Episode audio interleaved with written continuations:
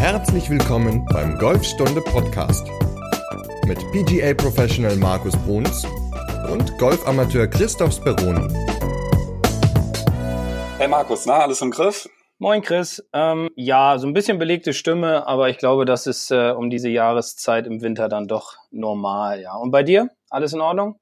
Ja, bei mir ähnlich. Ähm, ich hatte ja versucht, jetzt direkt mit der Frage alles im Griff ins Thema einzusteigen, aber du hast den ähm, Wink mit dem Zaunfall da nicht wahrgenommen an der Stelle. Ja, aber trotzdem ist ja das heutige Thema ähm, in unserer neuen Podcast-Folge der richtige Griff. Also das heißt einmal, wie man richtig greift, beziehungsweise auch auf was man achten sollte, wenn man einen neuen Griff auf seinen Schläger zieht.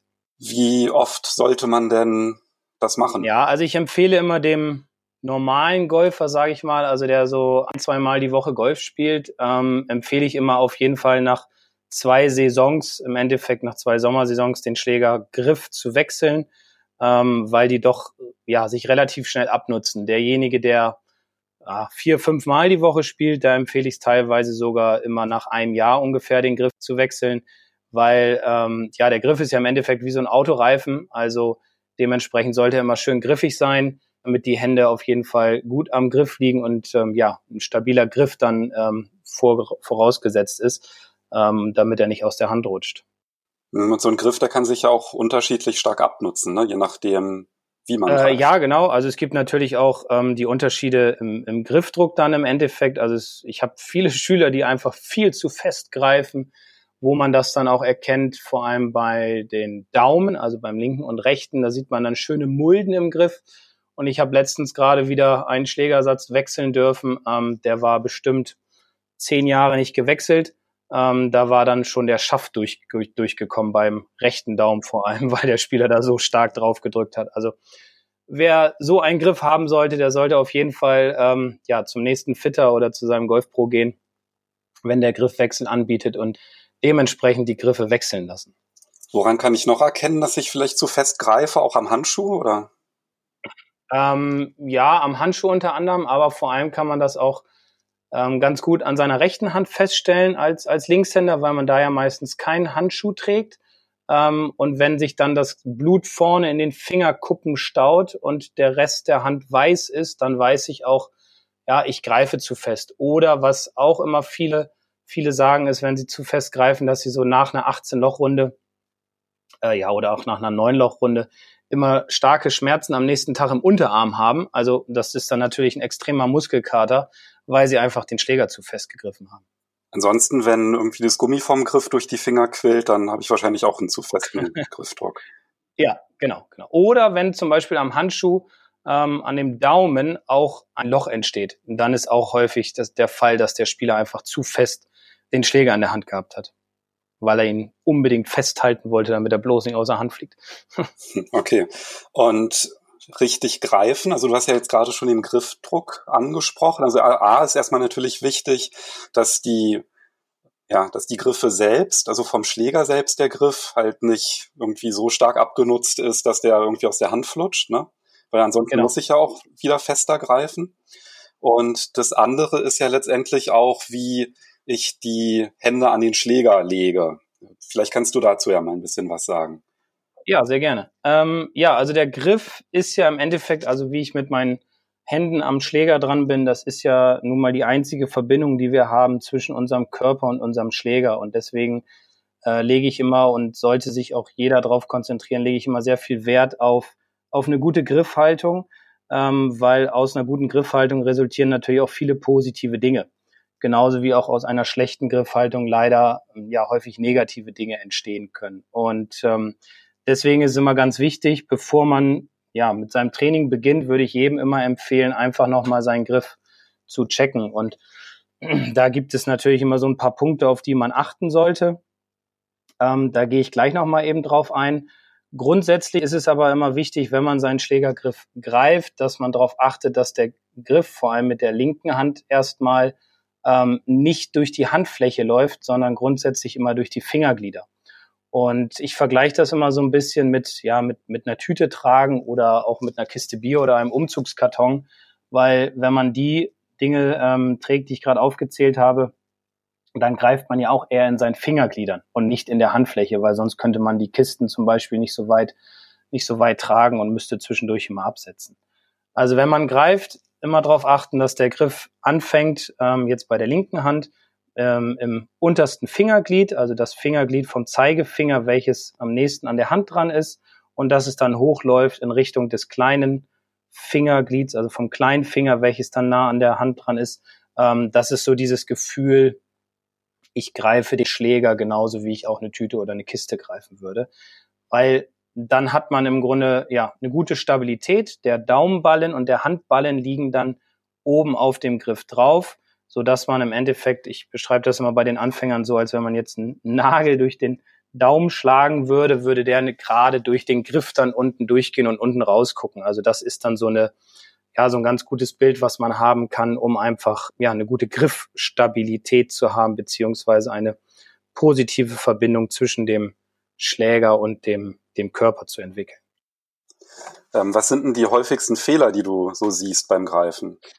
Ähm, der häufigste Fehler, den ich sehe, ist, oder zwei, ist im Endeffekt einmal, dass der Schläger häufig zu sehr durch die Handfläche läuft. Also das heißt, dass der Handballen immer zu sehr an der Seite dran liegt, ähm, wodurch natürlich auch der Handschuh sehr stark am Handballen ja, aufgerubbelt ist, also sich auflöst.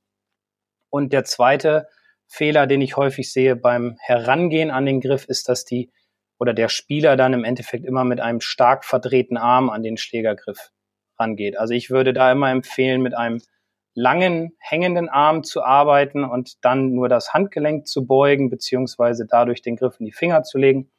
Ähm, ich würde es nicht empfehlen, den, den linken Arm dann zu krümmen oder zu verdrehen, sondern den Arm im Endeffekt so zu halten, wie man im Endeffekt auch, ja, ich beschreibe das immer, als wenn man so an der Bushaltestelle steht, dann lässt man die Arme ja auch locker links und rechts runterhängen und, und hat sie nicht gekrümmt am Körper irgendwie und, und verkrampft hängen. Ähm, dementsprechend würde ich immer empfehlen, einen langen Arm zu haben, um dann zu greifen. Okay, und es gibt ja auch unterschiedliche Griffarten, ne? Genau. Ähm, es gibt ja den sogenannten starken oder schwachen Griff. Ähm, klar, es gibt auch den neutralen Griff, wenn man gut greift. Ähm, aber der starke Griff zum Beispiel ist immer dann, wenn beide Hände am Griff zu weit nach rechts gedreht sind. Das würde dann im Endeffekt dazu führen, dass sich die Schlagfläche zu sehr schließt. Also dementsprechend würden die Bälle eher tendenziell nach links wegfliegen. Oder das ist eher so das, was am häufigsten vorkommt, der sogenannte schwache Griff. Das ist dann, wenn beide Hände am Griff zu weit nach links gedreht sind. Daraus würde dann im Endeffekt ähm, tendieren, dass der Ball eher nach rechts startet, weil die Schlagfläche sich dadurch öffnen würde. Okay, also das heißt, das hat was mit der Position der Hände am Schläger zu tun und ich glaube, was ja auch viele Anfänger falsch verstehen, bei stark und schwacher Griff ist ja so, ja, du hast ja einen starken Griff, ist so, ja, der ist ja richtig gut und ein schwacher Griff ist, ich greife nicht fest genug. Und da entstehen ja auch, glaube ich, häufig Missverständnisse. Ne? Genau. Also wenn man sagt stark, dann heißt das nicht, dass der Griff zu fest gefasst wird oder, oder zu kräftig angefasst wird. Das, das muss nicht sein. Ähm, das, was wir damit meinen, ist, wenn, wenn der Golflehrer oder irgendein Amateur, der sich damit auskennt, über einen zu starken Griff spricht, dann meint er damit, dass der, dass beide Hände oder eine Hand einfach zu weit nach rechts gedreht sind am Griff. Ähm, das nennt man stark. Oder schwach nennt man dann halt, wenn beide Hände oder auch nur eine zu weit nach links gedreht sind am Griff. Ähm, aber das heißt nicht, dass man den Schläger zu fest oder zu schlapprig dann greifen würde. Und die Art und Weise, also ob ich jetzt zu stark oder zu schwach greife, das hat ja auch eine Auswirkung auf die Schlagfläche, ne? Also zu stark hat die Auswirkung, dass der Ball dann eher zu weit nach links fliegen würde und zu schwach eher, dass der Ball zu weit nach rechts fliegen würde. Ähm, und zu schwach ist im Endeffekt das häufigste Problem, was ich immer wieder im Unterricht sehe, weil einfach die meisten Leute eher den Ball slicen, also nach rechts schlagen. Dementsprechend sollte man auch, wenn man den Ball sliced, erstmal seinen Griff korrigieren oder erstmal kontrollieren, um ihn dann zu korrigieren ähm, und wenn das so ist, dass die Bälle nach rechts fliegen, dann sollte man erstmal übertrieben beide Hände ein bisschen weiter nach rechts drehen. Ähm, ja, dann würde der Ball erstmal wieder tendenziell nach links wegfliegen. Okay, also lohnt sich das auf jeden Fall auch immer diese Griffkontrolle, die du gerade angesprochen hast. Da haben wir auch sogar ein Video zu erstellt. Das würde ich dann auch in den Show Notes beziehungsweise in der Podcast-Beschreibung verlinken, dass man sich das nochmal anschauen kann. Aber das lohnt sich auf jeden Fall, dass auch, wenn man jetzt schon länger dabei ist, einfach regelmäßig auch in sein Training einzubauen, oder? Ähm, ja, auf jeden Fall. Ähm, auch wenn man schon länger dabei ist oder wenn man gerade vor allem ja, angefangen hat mit Golfspielen, sollte man als erstes immer erstmal seinen Griff kontrollieren. Ähm, wie gesagt, auf dem Video kann man es ja nochmal ganz schön sehen. Oder aber man hat dann äh, auch so ein paar Checkpunkte. Ähm, wie gesagt, ein Checkpunkt wäre, in den Fingergliedern zu greifen. Ähm, dann liegt der Griff erstmal richtig am Griff. Ähm, der zweite Checkpunkt ist, um einen neutralen Griff zu erhalten, dass man, ja, zwischen Daumen und Zeigefinger hat sich immer so, ein, so eine Falte oder so ein V gebildet. Und wenn man seinen Schläger dann in der Körpermitte hält, sollte dieses V oder diese Falte immer eher zur rechten Schulter, zum rechten Schlüsselbein hin, hin ähm, zeigen. Und was man auch beachten sollte, ist, dass man äh, ein bis zwei Knöchel von seiner linken Hand sieht, also den Knöchel vom Zeigefinger und den Knöchel vom Mittelfinger, weil wenn man darauf achtet, auf diese zwei Punkte, beziehungsweise auch auf das Greifen in den Fingergliedern, dann hat man schon ja, sehr gute Voraussetzungen, um einen, einen neutralen beziehungsweise einen guten Griff zu haben. Okay, ich habe ja sogar mal als Kontrolle für den Griff das so gemacht, dass ich mein Smartphone auf ein Stativ, ein Stativ befestigt habe und dann habe ich mit Selbstauslöser ein Foto von meinem Griff gemacht, um halt zu gucken, wie die Hände am Ball liegen oder nicht am Ball, am Schläger liegen, um ähm, das halt auch einmal so zu sehen, wenn er halt wirklich, wenn ich wirklich in der Ansprechposition bin. Genau, das ist auch eine sehr gute Idee. Ähm, ja, mit Selbstauslöser oder mal eben ein kleines Video drehen und dann danach sich das Video anschauen. Ähm, natürlich, wenn man jetzt die Möglichkeit mit dem Stativ vielleicht nicht hat oder sein iPhone oder Smartphone irgendwo ablegen kann, dann kann man sich natürlich auch mal im Spiegel kontrollieren. Ähm, das kann man zu Hause machen, kann man auf der Driving Range natürlich auch gut machen. Äh, ja, das sind eigentlich so ganz gute ähm, Checkpunkte, um eine Kontrolle, eine Eigenkontrolle für, für einen richtigen Griff zu erhalten. Siehst du auf den Driving Ranges, auf denen ich immer bin, da gibt's gar keine Spiegel, komischerweise. Ja, okay. Und ähm, ja, deswegen, klar, Spiegel ist natürlich viel naheliegender und dafür muss natürlich aber auch erstmal einer vorhanden sein. Das ist irgendwie komisch, ne, dass nicht alle Ranges ähm, entsprechend ausgestattet sind. Das würde ich mir an anderer Stelle halt auch mal wünschen, ja, dass man einfach in der Abschlagbox sich ähm, den Schwung einfach mal an oder wie man am Ball steht oder ja, ausgerichtet ist, das halt sich nochmal anschauen kann und haben leider nicht alle. Okay.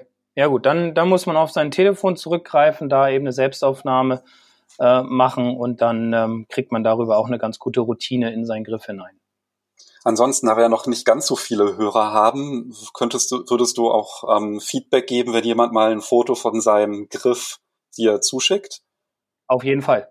Ähm, dann ist es aber immer wichtig, dass man einfach den Griff von vorne mal eben fotografiert oder ein kleines Video macht und äh, vielleicht auch nochmal von der Seite, ähm, weil da kann man auch da nochmal ein bisschen was sehen. Ähm, aber sehr gerne, das mache ich auf jeden Fall. Einfach eine E-Mail schreiben ähm, und dann ähm, kontrolliere ich die beziehungsweise gebe darauf dann ein Feedback. Genau, die E-Mail wäre dann info at markusbruns.de, ne? Richtig, genau. Okay, super. Markus mit C. Ein anderes Thema, das hattest du ja schon angesprochen, ne, das ähm, mit dem Griffdruck, dass nicht nur die, der Griff selber abgenutzt wird, sondern ähm, das kann ja auch Schmerzen verursachen. Und da ist ja, glaube ich, so das typische Schmerzsymptom, so dieser Golferellenbogen, oder? Richtig. Ähm, also das ist auch immer etwas, was, was ich immer wieder feststelle, beziehungsweise womit die Leute dann auch häufig, ja, nach längerer Zeit keinem Unterricht kommen sie dann irgendwann wieder und sagen dann, Mensch, ich habe so Schmerzen im linken, Ellen, im linken Ellenbogen. Ähm, das ist dann ja dieser berühmte Tennis-Ellenbogen oder Tennisarm. Ähm, und das hängt dann häufig damit zusammen, dass man einfach falsch an den Griff oder an den Schläger herangeht. Ähm, und ich hatte das vorhin ja schon mal kurz erwähnt, dass man häufig den Schläger greift, entweder mit einem zu stark gekrümmten Arm, so dass dann praktisch der Unterarm sehr stark verdreht ist und man den Schläger dann greift, oder aber, dass man einfach, wenn man jetzt die Aufgabe hat, zum Beispiel den Griff etwas stärker zu greifen, also das heißt, dass die linke Hand zum Beispiel etwas mehr nach rechts gedreht sein soll, dann macht der Spieler das häufig nicht über die Hand oder über das Handgelenk, sondern da machen das einige Spieler über den Arm. Also das heißt, sie verdrehen die Schulter dann praktisch nach rechts, sodass der Unterarm beziehungsweise der ganze Arm sich nach rechts dreht. Und wenn man das einfach mal zu Hause ausprobiert, man streckt den Arm mal gerade raus mit den Fingerspitzen nach vorne und würde dann den Arm komplett mal drehen, dann merkt man schon, wie eine Spannung auf den Ellenbogenknochen, also den äußeren Knochen kommt. Ähm, und da laufen relativ viele Sehnen zusammen. Im Grunde ja alle, weil die ja in die Hand hineingehen. Ähm, und dadurch ist es so, dass der Arm verdreht ist. Und wenn man dann greift, dann noch einen gewissen Griffdruck aufbringt und damit einige hundert Bälle schlägt, dann kriegt man diesen berühmten Tennisellenbogen. Und deswegen empfehle ich da immer darauf zu achten, dass der Arm einmal lang runterhängt, also links an der Seite zum Beispiel.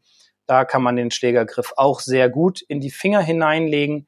Und wenn man halt die Aufgabe hat, den Schläger stärker zu greifen, also das heißt, die linke Hand etwas mehr nach rechts zu beugen oder zu drehen, dann sollte man das nur über das Handgelenk machen und bitte nicht über den Arm. Also immer darauf achten, dass wenn der Schläger gegriffen wird, dass keine Spannung im Ellenbogen ist, sondern dass dann die Spannung eher im linken Unterarm und zwar auf der Innenseite ist. Da sollte die Spannung sein, dann hat man schon mal ein positives Feedback darüber, dass man den Schläger richtig gegriffen hat, beziehungsweise den richtigen Spannungspunkt erwischt hat. Okay, und ein anderer Effekt ist ja nicht nur der Schmerz, sondern letztendlich auch der Ballflug, oder? Und der Schwung.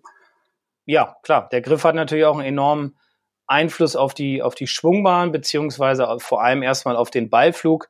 Ähm, also auch wenn man den Arm sehr stark verdreht, dann führt es häufig dazu, dass man wenig Rotation in die Arme bekommt durch den Ball. Also viele treffen den Ball dann gerne mal an der Spitze ähm, oder blockieren einfach auch ganz stark. Das heißt, sie, sie toppen den Ball oder hauen ihn, hauen ihn dann sehr stark nach rechts weg, weil einfach die Arme überhaupt keine Bewegungsfreiheit haben und dementsprechend, ja, wie gesagt, keine Rotation in die Arme beziehungsweise in den Schläger kommen können. Ja, also ich habe selber auch das Problem gehabt mit dem Griffdruck, dass ich, glaube ich, viel zu fest immer gegriffen habe am Anfang. Und ich habe das dann versucht, mir so zu merken oder als Erinnerung, dass ich dann eine Weile ohne Handschuhe gespielt habe.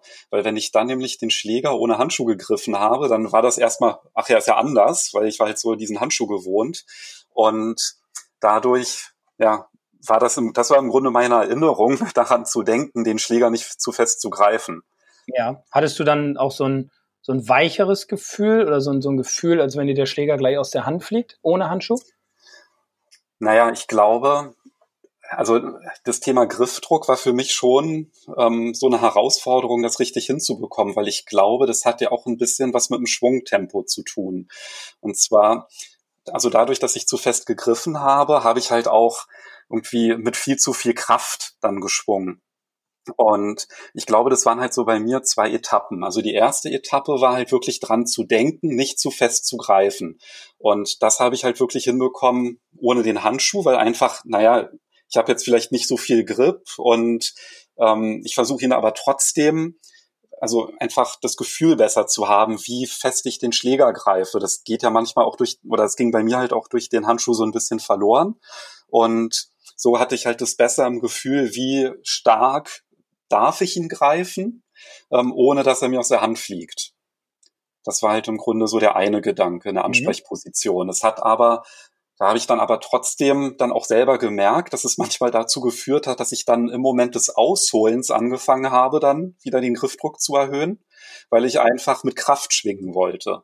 Und ja, ich glaube, das ist halt wirklich so eine Herausforderung, diesen Griffdruck auch konstant gleich zu lassen und letztendlich das dann auch im Schwung hinzubekommen, dann ja wirklich den Abschwung locker zu machen und nicht zu hektisch und versuchen, den Ball jetzt mit aller Kraft nach vorne zu bringen, weil das ja eigentlich immer genau das Gegenteil, was dann passiert ist. Genau, also es gibt ähm, auch noch zwei, zwei Ideen, die ich auch häufig den, den Leuten mit auf den Weg gebe. Ähm, jeder soll sich immer mal so eine, so eine Griffdrucktabelle vorstellen, sage ich dann spaßeshalber, und die soll von 0 bis 10 gehen. Und wenn ich Sie dann frage, wie hoch ist dein Griffdruck, wenn Sie einen zu hohen Griffdruck haben, dann antworten Sie meistens ja irgendwie mit 8 oder 9.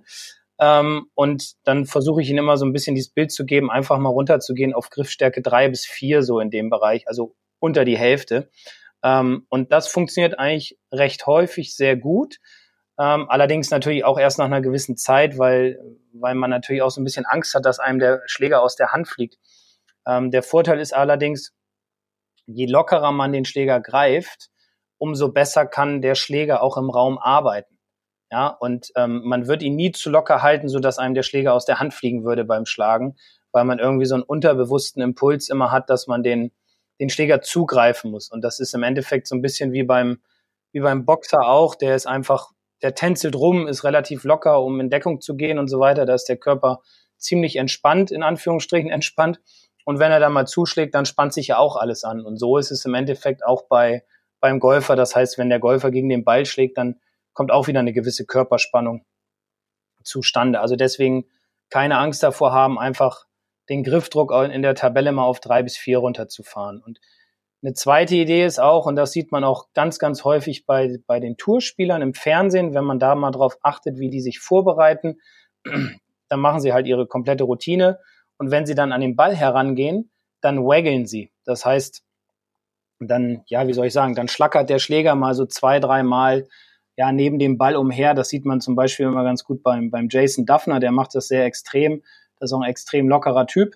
Ähm, der macht das einfach dafür, um ja diese gewisse Lockerheit in die Arme, in die Hände zu bekommen, bevor er dann, bevor er dann loslegt. Das ist im Endeffekt auch so ein Triggerpunkt von ihm, wo er sagt, okay, wenn ich jetzt drei, vier Mal gewaggelt habe, dann geht's los, dann schlage ich meinen Ball und ja, bei ihm hat das schon einige Male gut funktioniert, ist ja auch schon mal einmal PGA Champion geworden, also hat einen Major gewonnen. Von daher, ähm, ja, passt das ganz gut. Wir hatten ja in der letzten Folge drüber gesprochen, über das Wintertraining. Ne? Und da war ja auch ein ganz wichtiger Aspekt, sich Ziele zu suchen auf der Range. Und ich kann mir auch vorstellen, dass, ja, also ich glaube, wenn man sich halt fragt, was ist denn die Ursache dafür, warum ich so fest greife, ähm, dann hat das ja oftmals damit zu tun, glaube ich, ja, einfach dieser unbedingte Wille jetzt, den Ball möglichst weit zu schlagen. Und wenn man sich halt auf der Range ein Ziel sucht und dann einfach mal einen Schläger mehr nimmt und sagt, okay, ich habe jetzt, keine Ahnung, ich ähm, habe jetzt meine Eisen 8 Distanz als Ziel genommen und jetzt versuche ich die mal mit dem Eisen 7 zu erreichen. Das hat bei mir zumindest auch sehr gut funktioniert, dann einfach lockerer zu greifen und lockerer zu schwingen, weil ich halt dann wusste, wenn ich jetzt richtig festhaue und ihn gut treffe, dann fliegt er zu weit. Mhm. Und das hat bei mir dann auch unglaublich die Trefferqualität erhöht, mit diesem Gedanken dann halt zu schwingen, einfach mhm. zu wissen, ich habe jetzt einfach einen Schläger mehr genommen.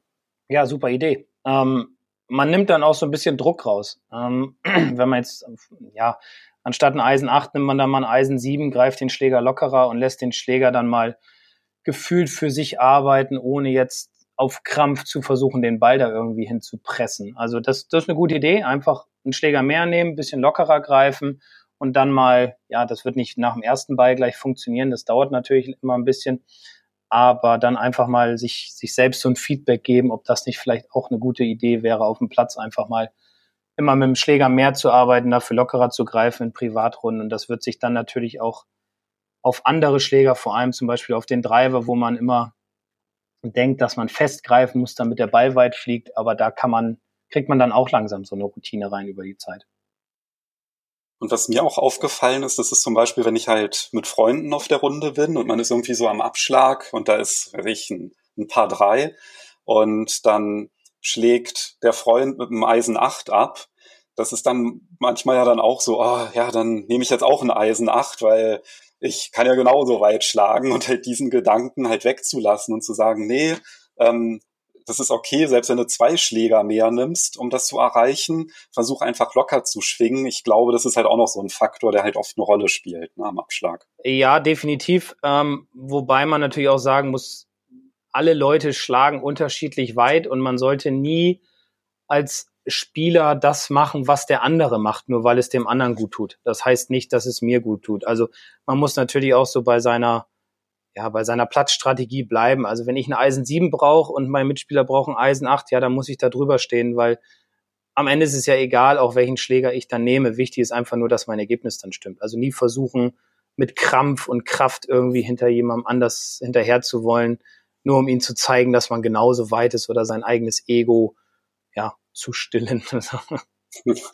Ja, ich glaube, das ist beim Golf ja schon so ein bisschen besonders, weil alleine durch das Handicap-System, das leitet ja oder das lädt ja wirklich zum Vergleichen auch ein. Ne? Das ist ja, welches Handicap hast du, wie viele Schläge hast du gespielt auf der Bahn und ähm, ja, oder oh, wie schwingt denn der? Ne? Das sind dann alles so Sachen, die ja also die halt, die ich halt oft auf dem Golfplatz auch erlebe und dieses Thema Vergleichen. Und ich meine, auch im echten Leben macht der Vergleichen oft unglücklich. Und ähm, es ist halt, es ist ja ratsam, einfach bei sich zu bleiben. Und ich glaube, dass es aber schon beim Golf ähm, schon vielleicht ein bisschen mehr verbreitet ist als in anderen Sportarten, ne? weil man ja auch einfach, ist ja eine Einzelsportart und wenn man jetzt zum Beispiel im, im Team spielt, da kommen ja dann, also da, da ist man nicht so exponiert, ne, wie, wie beim Golf. Ähm, ja. also ähm, ja, es ist so, ähm, ich, ich weiß gar nicht, wie ich es beschreiben soll, aber es ist, ist wirklich so, der, der das schlechtere Handicap hat, sage ich mal, oder denkt, er hat das schlechtere Handicap, möchte dann unbedingt hinter dem anderen hinterher, möchte ihm beweisen, dass er mithalten kann, ähm, möchte vielleicht auch sein Drive 250 Meter weit schlagen, so wie der andere es macht. Ähm, das funktioniert aber nicht. Also ich kann ja auch nicht mit einem, keine Ahnung, mit einem 90 PS Auto hinterm Porsche mit 400 PS hinterherfahren. Das, das funktioniert einfach nicht. Und beim Golf ist es ja nun auch wiederum das Positive, dass wenn man, wenn man netto spielt, ähm, dass dann auch der Handicap 54er gegen eine Handicap Neuner oder, oder einen, einen noch besseren Handicapper auch gewinnen kann, im Endeffekt, weil er natürlich wesentlich mehr Punkte kriegt. Das macht das Ganze dann auch wieder ein bisschen, ja, ein bisschen interessanter. Deswegen sollte man versuchen, sich nicht mit Leuten zu messen oder versuchen, hinter irgendwelchen Long Drivern hinterherzuschlagen, ähm, die wesentlich weiter schlagen oder besser spielen als einer selbst. Also man sollte immer so ein bisschen bei seiner eigenen Philosophie bleiben. Und es gibt ja auch diesen schönen Spruch, eine Scorekarte hat keine Bilder. Also am Endeffekt ist es ja egal, wie man sein Ergebnis dann spielt, ähm, wie weit sein Eisen 7 fliegt. Hauptsache, man kriegt, äh, kriegt es gut nach vorne, schlägt es gerade über eine gewisse Lockerheit, um dann ein gutes Ergebnis zu spielen. Ja, auf jeden Fall. Also jetzt sind wir ja quasi schon so ein bisschen in den mentalen Bereich so mhm. abgerutscht mhm. und aber ich glaube, da kommt man halt automatisch rein, wenn man sich einfach selber fragt, warum greife ich denn so fest? Was sind denn die Ursachen dafür? Und wenn man da ganz ehrlich mit sich umgeht, ja, und ich meine, dann irgendwie so festzustellen, ja, ich will mich irgendwie, ich will mein Ego irgendwie stärken dadurch, dass ich ihn besonders weit haue, dann ist es, glaube ich, auch eine Erkenntnis, die vielleicht unangenehm ist im ersten Moment, war jedenfalls bei mir so, dass ich das dann halt festgestellt habe, hey, ähm, du machst das, glaube ich, jetzt wirklich nur, weil du den jetzt besonders weit hauen willst, den Ball. Und dass sich das dann so negativ dann auf das Spiel auswirkt, weil im Grunde diese dieser mentale Gedanke sich körperlich im Griff dann äußert und sich dann negativ auf den Schwung auswirkt. Das ist ja schon so eine Kette, wo es sich zumindest dann lohnt, drüber nachzudenken. Ja, es ist ja auch, es ist ja auch so, also nochmal auf diese, diese Festigkeit zurückzukommen. Es ist ja im Endeffekt, wenn man denkt, man muss weit schlagen, man greift den Schläger fester. Das Ding ist ja nicht, dass man nur fest ist in den Händen, sondern, sondern wenn, wenn ihr jetzt mal die Folge hört und seid jetzt nicht gerade im Auto, sondern sitzt zu Hause und spannt einfach mal einen Arm an oder macht mal eine Faust, dann und hört dann mal in euren Körper rein, dann werdet ihr merken, ähm, was sich alles anspannt. Und wenn man dann noch die andere Hand dazu nimmt, wie gesagt, bitte nicht beim Autofahren jetzt beide Hände vom Lenkrad nehmen, ähm, dann, dann wird man merken, wie stark sich auch der Brustkorb anspannt, die Schulterpartie vorne, hinten, oben, der Rücken. Es ist dann alles sehr fest und dementsprechend ist es dann natürlich auch in der Golfbewegung extrem schwer, eine saubere Körperrotation, einen sauberen Körper, äh, Schlägerweg hinzubekommen. Also dementsprechend versucht den Schläger relativ locker zu greifen, Griffstärke drei bis vier so in dem Bereich. Ähm, versucht nicht hinter anderen Leuten hinterherzuschlagen, sondern spielt euer Spiel. Und es ist ganz häufig so gewesen, dass wenn der Spieler den Schläger einfach locker greift, beziehungsweise einen guten Griff hat, so dass der Ball gerade fliegt, ähm, dass er dann am Ende auch das bessere Ergebnis spielt als jemand, der die Bälle da, keine Ahnung, extrem weit einmal schlägt. Also man sollte mal bei seinen eigenen Dingen bleiben und ähm, ja, sich darauf besinnen und zwischendurch auch immer mal schön durchatmen, damit der Körper auch wieder locker wird. ist doch ein schönes Schlusswort zum, zum Griff. Oder hast du noch irgendeinen Punkt, den du da loswerden würdest? Eine Sache würde ich ganz gerne noch mal eben kurz, ähm, noch mal eben ganz kurz zurückgehen zum, zum Thema Griffwechsel. Also, wenn man einen neuen Griff aufzieht, ähm, und zwar sollte man dann immer darauf achten, dass man die richtige Griffstärke, also die richtige Griffdicke hat. Weil es ist zum Beispiel häufig so, dass ähm, wenn man einen, ja, ich sag mal, Standardgriff braucht und man aber sagt, ja, jetzt probiere ich mal einen dickeren Griff aus, dann führt es häufig dazu, dass die Tendenz des Ballflugs dann auch eher nach rechts ist. Also ein zu dicker Griff führt dazu, dass der Ball eher nach rechts fliegt, weil man dann einfach zu wenig Beweglichkeit in den Händen hat. Und das Gegenteil ist im Endeffekt der Fall, wenn man einen zu dünnen Griff hat, dann würde der Ball eher tendenziell nach links fliegen, weil man dann zu viel Beweglichkeit in den Händen hat. Also deswegen, ähm, wenn man mal neue Griffe aufzieht, immer Griffstärke von seinem Pro oder vom Fitter überprüfen lassen. Da gibt es so, ein, so eine Tabelle, an der man ausrechnen kann, wenn man seine Hand und Finger vermessen hat, welche Griffstärke man braucht. Und natürlich sollte man auch vorher, bevor man einen, einen Griff aufzieht, diesen Griff einmal testen. Ähm, da gibt es auch so zwei, drei Punkte, an denen man sich orientieren kann. Da würde ich aber euch bitten, zu eurem Pro zu gehen, der euch da bestimmt weiterhelfen kann. Ja, also die Griffstärke, das heißt, wie, wie stark so ein oder wie dick ein Griff ist, hat natürlich auch nicht nur Auswirkungen auf, auf die, auf die äh, Ballflugrichtung bei langen Schlägen, sondern im Endeffekt auch beim, beim kurzen Spiel. Und ähm, da habe ich letztens nämlich auch ein, ein schönes Golfbuch gelesen und da muss ich sagen, das war ja bis jetzt so eins der besten Golfbücher, die ich gelesen habe, und zwar von dem James Sigman, das ist uh, Your Short Game Solution weil auch da geht es darum, wie, wie die Hände am Griff liegen, ähm, was man so mit den Händen machen kann während der Bewegung beim kurzen Spiel. Und ähm, dieses Buch hat mir auch ja ganz gut geholfen, so mein, mein Spiel so ein bisschen zu verbessern, vor allem im Kurzspielbereich. Das hatte ich äh, letztens mal in Spanien auf einer Golfreise ausprobiert, so ein paar Dinge dabei, die einem dann doch immer mal wieder auch neue Perspektiven eröffnen um das Grün herum. Ähm, und das ist auch so ein Buch, was ich aus der golftechnischen Seite eigentlich ja jedem empfehlen kann. Es ist zwar auf Englisch, aber das Schöne an dem Buch ist, ich habe es ja auch gerade vor mir, es hat unheimlich viele Bilder und es ist sehr, sehr simpel erklärt von ihm und ähm, die Bilder sind auch sehr gut gemacht und es betrifft eigentlich alle Bereiche des kurzen Spiels. Ähm, es gibt dann noch ein Buch von ihm auch nur über das Thema Patten. Auch das kann ich empfehlen, aber dieses Buch hier hat mir sehr gut gefallen, weil das wirklich Pitchen, Chippen, Bunkerspiel abdeckt und das ist Your Short Game Solution von dem James Sigman und wie gesagt, auch da ist so ein Griff natürlich immens wichtig. Ne? Ähm, hattest du ein Golfbuch irgendwie, was, was du in letzter Zeit mal gelesen hast oder was dir? Ja, gute Frage. Also ich glaube, ich habe jetzt nicht so, dass ich sagen kann, ich habe jetzt hier irgendwie das Lieblingsgolfbuch oder das beste Golfbuch entdeckt.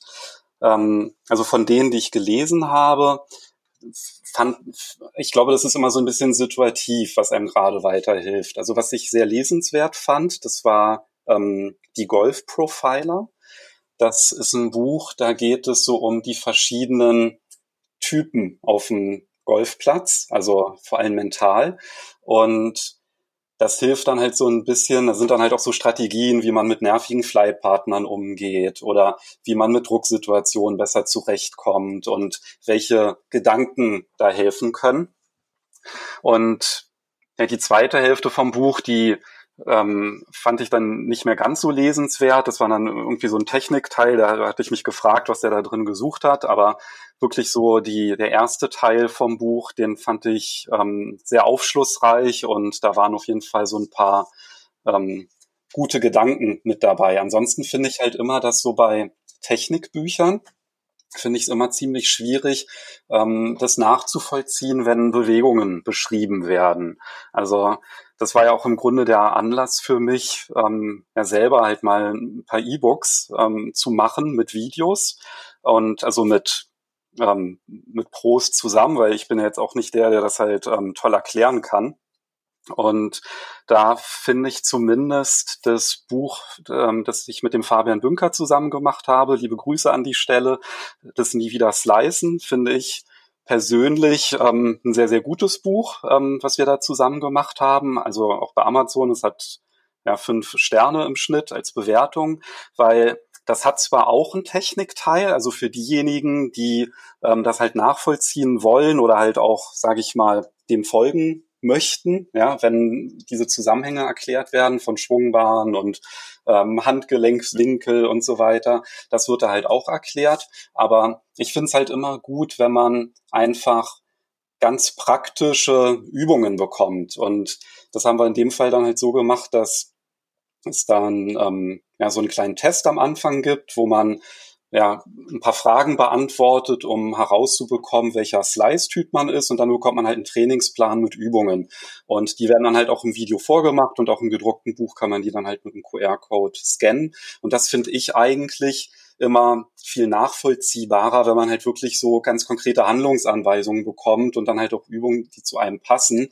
Und ich glaube, das ist halt immer so ein bisschen das Problem von den Technikbüchern, dass die halt immer so den alle Zusammenhänge erklären, aber man als Hobbygolfer dann relativ schwierig irgendwie das für sich rausziehen kann, was einem in dem Moment dann weiterhilft. Ähm, ja, vollkommen richtig. Ähm, ich bin auch eher so ein Typ, ich bin eigentlich eher so der Praktiker, muss ich sagen. Und ich, ich suche mir immer meine Golfbücher auch so ein bisschen danach raus, dass da Übungen dabei sind, ähm, dass das nicht nur gut beschrieben ist, sondern auch so ein bisschen bildlich beschrieben ist, das Ganze, um das einfach besser nachzuvollziehen und auch ein paar, paar Übungen dabei, ähm, um das Ganze selbst dann auch mal zu trainieren. Und zum Beispiel meinen Platzreife-Schülern empfehle ich immer dieses äh, Golfregeln kompakt. Das finde ich sehr gut, weil das ist nicht, nicht so extrem geschrieben wie die normalen Golfregeln. Das hat Bilder dabei, das hat einen Ringordner, das hat ein Register. Ähm, das finde ich eigentlich auch ein sehr, sehr gutes Golfbuch im Endeffekt, um einfach ja die Golfregeln zu, zu erlernen. Also viel, viel illustriert, also das, das ist klasse gemacht, ja. Stimmt, das finde ich auch klasse. Das hatte ich mir auch gekauft, als ich die Platzreife gemacht hatte. Und da hatte ich mich dann gefreut, dass dann einfach mal die Regeln so mit Bildern erklärt werden und dann halt auch nicht jede Ausnahmesituation, sondern halt wirklich das, was man auf dem Platz halt auch typischerweise als Situation oft äh, vorfindet, ja. Und dass man da dann einfach diese Sicherheit gewinnt. Ach, so ist dann halt der Ablauf, wenn, weiß ich, der ähm, Ball im, im, in der Penalty Area verschwunden ist, ja, welche Option habe ich denn dann? Kann ich dann noch einen provisorischen spielen oder nicht? Und das sind dann halt genau diese Sachen, ähm, die teilweise wirklich schwer verständlich sind, wenn man die Golfregeln liest und nicht vielleicht gerade irgendwie ein Jurastudium ähm, parallel gemacht hat. Ja, genau. Das, deswegen das normale Golfregelbuch, das ist auch wunderbar. Da sind alle Regeln drin, die offiziellen Golfregeln, aber das ist immer ja sehr kompliziert oder sehr, sehr umfangreich beschrieben und häufig steigt da kaum einer durch. Deswegen, wegen, deswegen dieses Golfregeln kompakt illustriert, das, das ist einfach super gemacht und das passt auch in jedes Golfbag rein und das kann ich eigentlich nur jedem empfehlen, vor allem auch, weil seit 2019, seit dem ersten ersten Jahr auch die Regeln sich komplett geändert haben oder einige sich geändert haben. Deswegen, falls ihr das noch nicht habt, äh, besorgt euch das auf jeden Fall. Und ähm, ja, da steht ja auch drin, ob man jetzt auf dem Platz Hilfsmittel benutzen darf, wie zum Beispiel so ein Laser oder so eine Uhr. Ähm, ja, benutzt du da irgendwas in der Richtung? Wenn du ja, auf dem ich Platz bist? Ich habe beides. Mhm. Also ich habe einen Laser in der Tasche, den nutze ich vor allem im Winter, wenn halt Wintergrüns gesteckt sind, damit ich dann auch die genaue Entfernung dann halt weiß, weil mit einer Uhr, da wird ja dann halt immer zum Sommergrün die Entfernung angezeigt.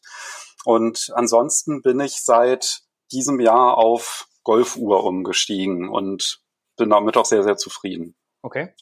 Wie machst du das? Ja, ich habe, ich glaube, ich habe noch einen der ersten Bushnell-Laser von, keine Ahnung, vor zehn Jahren oder so. Ähm, und ich würde ihn auch nicht mehr missen und ich würde auch keine Uhr nehmen, weil ähm, ich finde einfach, ich persönlich finde den Laser immer besser, weil man kann, wenn man zum Beispiel ins Grün schlägt, man kann, und davor ist ein Bunker, dann kann man die obere Bunkerkante anvisieren, ähm, hat dann meinetwegen, keine Ahnung, 118 Meter bis zur Bunkerkante, kann dann nochmal die Fahne ablasern, da steht dann 132, also hat man dann im Endeffekt zwischen der Bunkerkante und der Fahne noch 14 Meter Platz und weiß dann, ob man den Ball da hinschlagen kann oder lieber dann links oder rechts oder hinter die Fahne schlagen soll. Also ich bin Freund vom, vom Laser. Ich mag es ehrlich gesagt auch nicht. Ich habe es mal probiert, mit einer Uhr zu spielen. Ich mag es auch nicht so, die Uhr am linken Handgelenk zu tragen. Ich trage sie links, dann habe ich da meinen Handschuh. Also das ist für mich, ja, nicht das Wahre. Also deswegen, ich, ich bin Freund vom Laser und, und würde ihn auch nie missen wollen. Ich find's. Ach so, spielst du ganz ohne Uhr auf dem Platz? Ich spiele komplett ohne Uhr, ja. Dann nimmst du die ab, ja? Ja, ja. Ich mag das nicht. Also das Rumgeklacker da irgendwie, das ist nicht meins. So hat jeder seine kleine Macke da auf dem Golfplatz irgendwie. Ja, vielleicht stimmt ja bei dir der Griffdruck, aber nicht der von deinem, von dem Armband von deiner Uhr, wenn die da so rumklackert. Das kann sein, das weiß ich nicht. Aber ja, das ist ein anderes Thema. Können wir auch noch mal so ein Video zu machen, wie man die Uhr festmachen muss, damit sie nicht klackert. genau, kein, kein Klackern der Uhr auf dem Golfplatz, bitte. Ja. Genau. nee, komisch, weil, also ich habe die Uhr halt nie abgenommen beim Spielen, also das hat mich nicht gestört und ich habe jetzt halt meine normale Uhr gegen ja, so eine Smartwatch getauscht, also die halt auch speziell für ähm, Golf ist.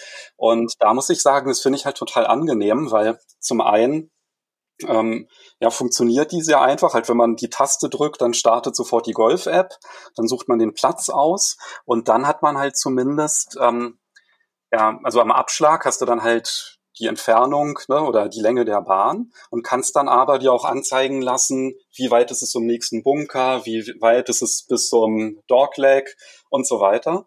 Und beim Grün kannst du dir halt immer die ähm, Entfernung anzeigen lassen, ähm, Mitte grün, Anfang grün und Ende grün.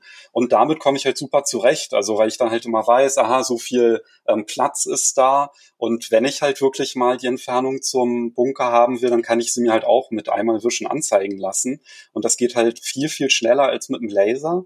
Und hat auch den Vorteil, also mit dem Laser, das ist mir auch schon mal passiert, dass ich ja, mich vermessen habe.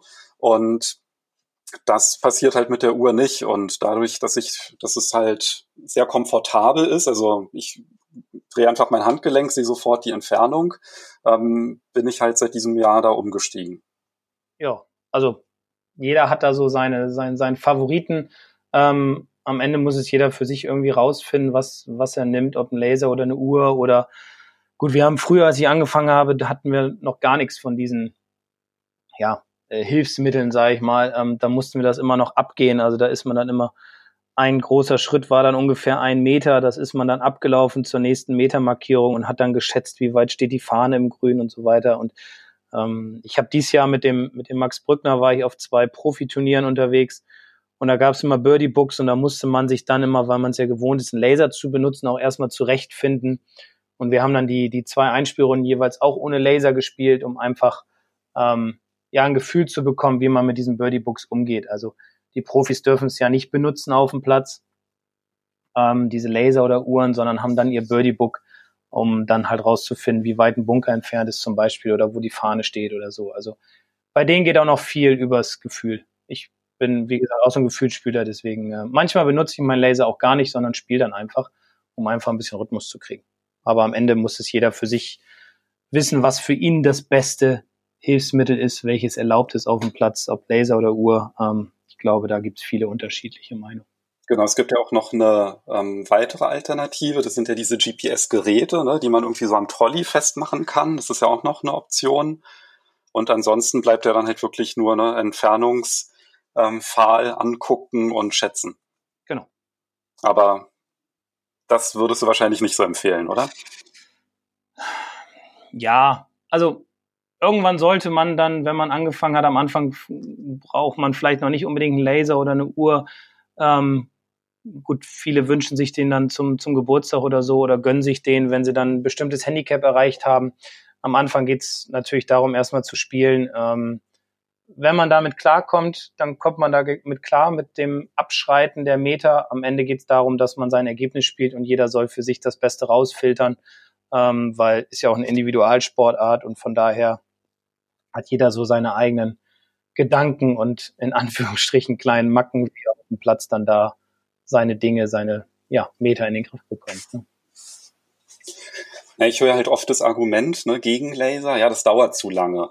Und naja, meine Erfahrung ist da halt zumindest eine andere, weil wenn ich ähm, ja, also wenn ich halt clever laser, also nicht in dem Moment, wo ich dran bin mit dem Schlagen, sondern halt schon vielleicht vorher, ähm, es gibt auch zum Beispiel die Möglichkeit, dass ähm, wenn der ähm, Flightpartner schlägt, ja, und man hat irgendwie noch so 20 Meter bis zum eigenen Ball, dann kann man ja auch schon mal die Entfernung messen und dann zählt man halt die Schritte bis zum ähm, Ball und dann weiß man ja auch schon, wie das ist, also um da Zeit zu sparen. Und außerdem finde ich halt auch diesen Aspekt, das ist, also ich habe am Anfang auch ohne Laser gespielt, ähm, diese Sicherheit zu, wenn man am Ball steht, zu wissen, ich habe jetzt den richtigen Schläger gewählt, weil ich mir sicher bin, dass die Entfernung hinhaut. Also dass man die dann vielleicht dann trotzdem nicht ähm, schlägt. Die Entfernung ist ja vielleicht noch ein, steht auf einem ganz anderen Blatt, aber einfach halt dieser ähm, dieses Gefühl der Sicherheit zu wissen, ich bin mir jetzt sicher mit meiner Schlägerwahl, weil ich habe keine Zweifel, dass ich mich mit der Entfernung jetzt verschätzt habe.